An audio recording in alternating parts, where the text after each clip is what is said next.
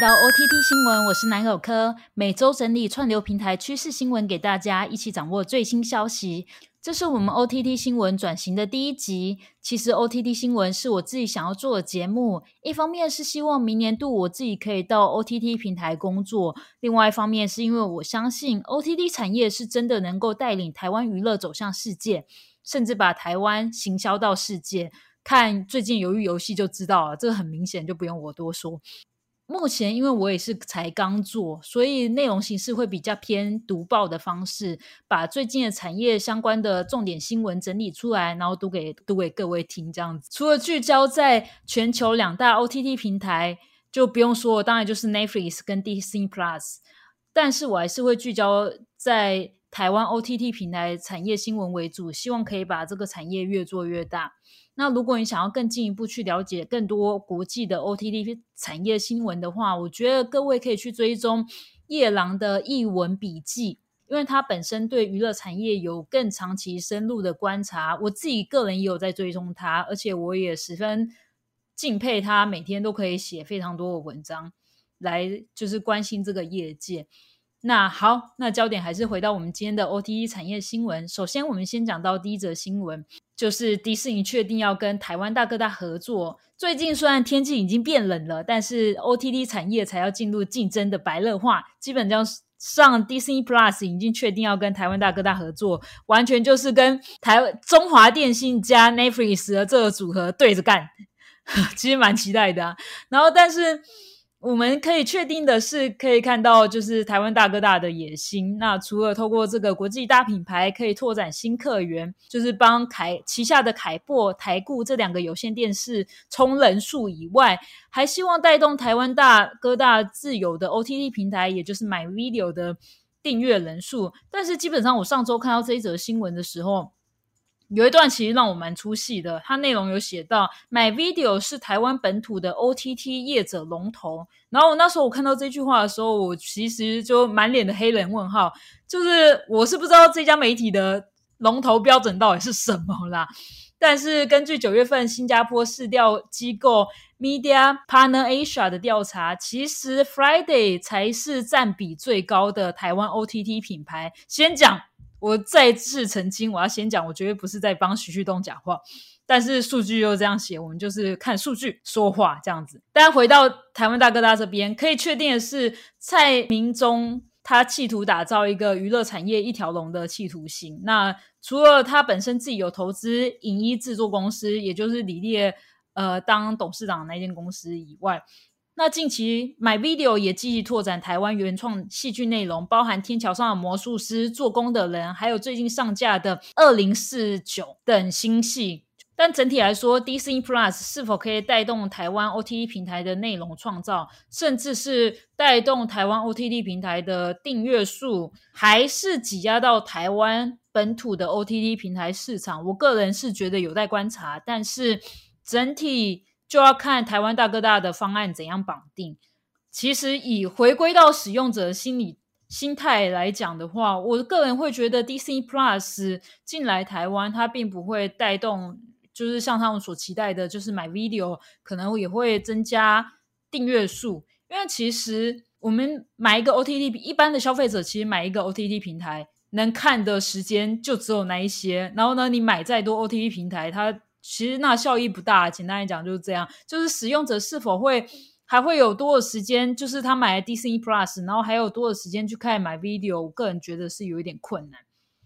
但是回到 Disney Plus 这一次，就是十一月强势登陆亚洲，也带动一波新的积极投资潮。那就是所谓的积极投资，就是他们积极的想要打造亚洲、亚太地区的原创电视剧以及电影。那根据外媒的报道指出，就是目前 Disney Plus 已经委托制作十八部的电视剧和电影。那其中能确定的是，Disney Plus 制作的《雪降花》这部韩国电视剧即将在十二月的时候上架，是由。丁海寅跟 Blackpink 成员居宿主演，接下来 Disney Plus 也会上架 Blackpink 的 Movie 这部关于 Blackpink 成团五年的纪录片。我自己个人是觉得蛮有趣的点，是因为 Netflix 之前也有发行过 Blackpink 的纪录片，莫非 Blackpink 才是主宰这两大 OTT 平台的最终赢家？我自己是觉得蛮有趣的。在日本方面，Disney Plus 也将投资制作。Blood Rock Shooter 的续作叫做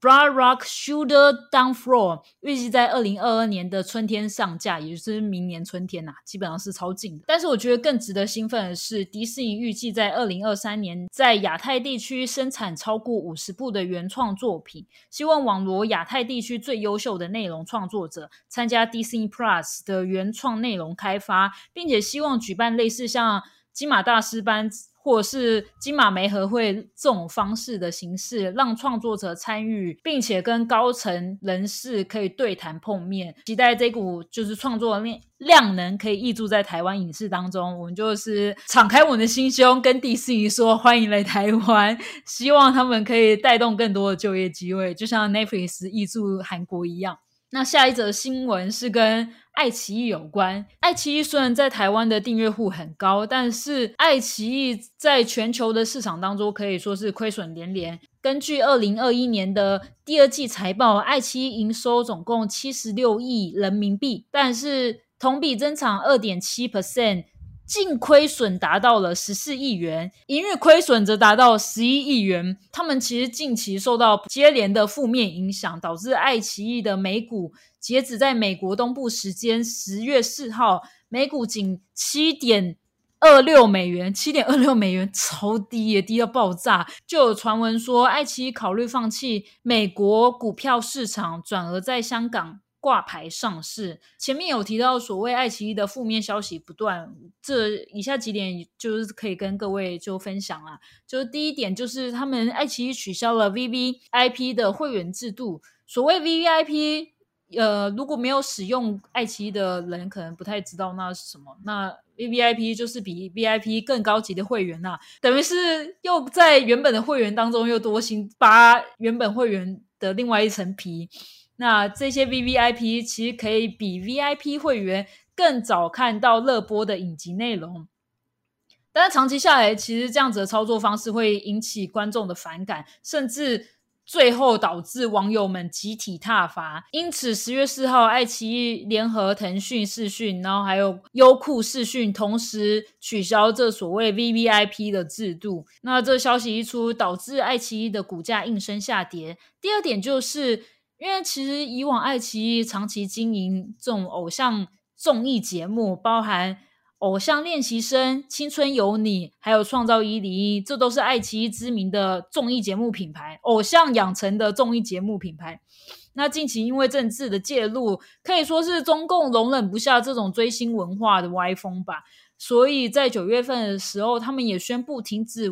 制作偶像综艺节目。因此严重影响到爱奇艺的生计。那之前都曾经传出腾讯、阿里巴巴都先后有洽谈要收购爱奇艺这件事情，但是后来都因为百度开价太高了，所以导致最后破局。所以爱奇艺未来走向会如何，就让我们拭目以待。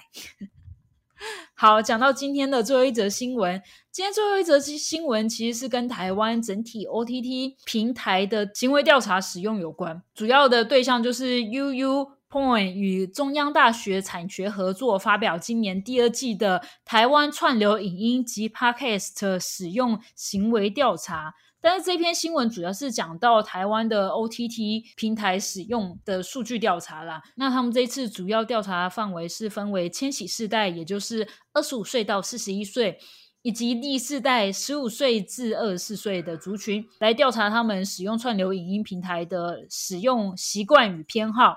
那通过我们这篇报道，我们可以得到几个结论：就是千禧世代，也就是我们刚才讲到的二十五岁到四十一岁的人，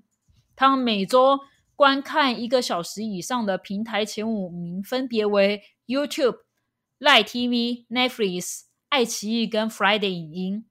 而历世代族群的前五大平台则是 YouTube、Netflix、Line TV、爱奇艺、哔哩哔哩。Upoint 这次也调查意愿付费订阅的串流平台，那其中 Friday 影音是千禧世代最愿意花钱订阅的第一名台湾品牌，KKTV 则是成为历世代唯一愿意花钱订阅的台湾品牌。这里就真的要回应到我们第一篇讲到的，My Video 是台湾的龙头吗？这这这件事情就是嗯，在试打脸，我真的不好说什么，就是大家自己去看新闻就知道。不过蛮有趣的点就是，我们之前在某一篇 OTT 新闻里面有提到，立 TV 是目前台湾订阅数最高的 OTT 平台。那立 TV 这次也有在榜上有名，他们立 TV 这次是在最容易上手的串流平台、跟最值得信赖的串流平台，以及最令人满意的串流平台这几个项目，都是在历世代台湾本土品牌的第一名。但是立 TV 却完全被排除在愿意付费的订阅项目当中。我换一个说法讲，就是。如果我们今天撇除掉要不要付费这件事情，立 TV 在这三个前面我讲到的最容易上手、跟最信赖、跟最令人满意的平台，都是第四代的第一名，也就是十五到十五到二十四岁这年龄族群的第一名。但是如果说要付费的话，这些历世代的。小朋友是不愿意花钱在立 TV 上面的，不知道该说立 TV 是经营的很成功吗？因为立 TV 本来就是以广告为收入的平台，它并不是靠这些订阅户缴钱给他来赚钱的，所以使用者完全不想要花一毛钱在立 TV 上面。某方面来讲，应该算是很成功的事情。但总结来讲，不同平台应该要针对。不同年龄层去做行销包装，甚至是后台的数据演算法，也是一件很重要的事情。比方说赖 TV，整体包装来讲，都其实是比较符合历世代的样子。不管是他们的用色、色调，或者是他们购买的内容，大多都是跟动漫、韩剧有关。其实就是年轻族群会非常喜欢的内容。那其实透过这个调查，其实某方面我觉得也看到很像电视台的影子。就像悠悠频道，你不会一个成人可能很少会转到悠悠频道去，可是大部分的小朋友他可能一天没有看悠悠频道，他就会 哭哭。所以其实也可以看到台湾的 O T E 平台产业可以朝这个方式去经营，就是比针对比较小众的客群去设计针对他们的内容服务。那也期待像 Disney Plus 或者是 Netflix 这两大平台在厮杀台湾的同时，台湾 OTT 平台也能做出有特色的产业内容。以上是今天的 OTT 产业新闻。那这是我第一集自己试播的内容。其实我们每一集在月底的时候，我们还是会讲一下，就是下一下一个月值得期待的片单。那我也希望在这些值得期待的片单当中，提供更多台湾。嗯，自制的内容来推荐给大家，感谢大家的收听，我们下周见，拜拜。